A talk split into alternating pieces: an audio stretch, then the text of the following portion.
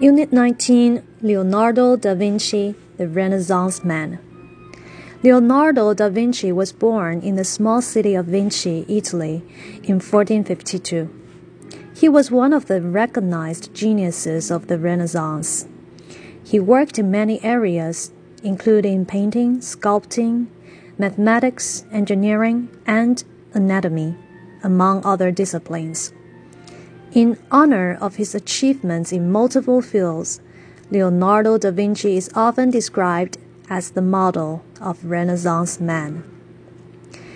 He is best known for his works as a painter. He created the world famous portrait Mona Lisa, which hangs in the Louvre Museum in Paris. He also portrayed a famous religious scene in The Last Supper, the famous wall painting in Milan. Although his inventions are not as well known, they are no less groundbreaking than his artwork. He developed the concept for the helicopter during the Renaissance, even though the technology to build one was invented centuries later. He also originated the idea of the calculator, solar power, and the tank.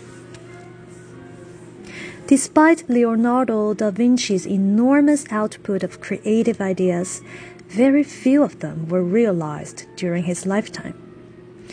Not only did he constantly redo his projects, but he also liked to perform disastrous experimentation with painting techniques.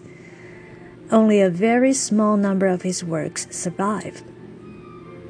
In spite of his half finished creations, Leonardo da Vinci's works still impact a huge number of artists, engineers, and scientists for years to come.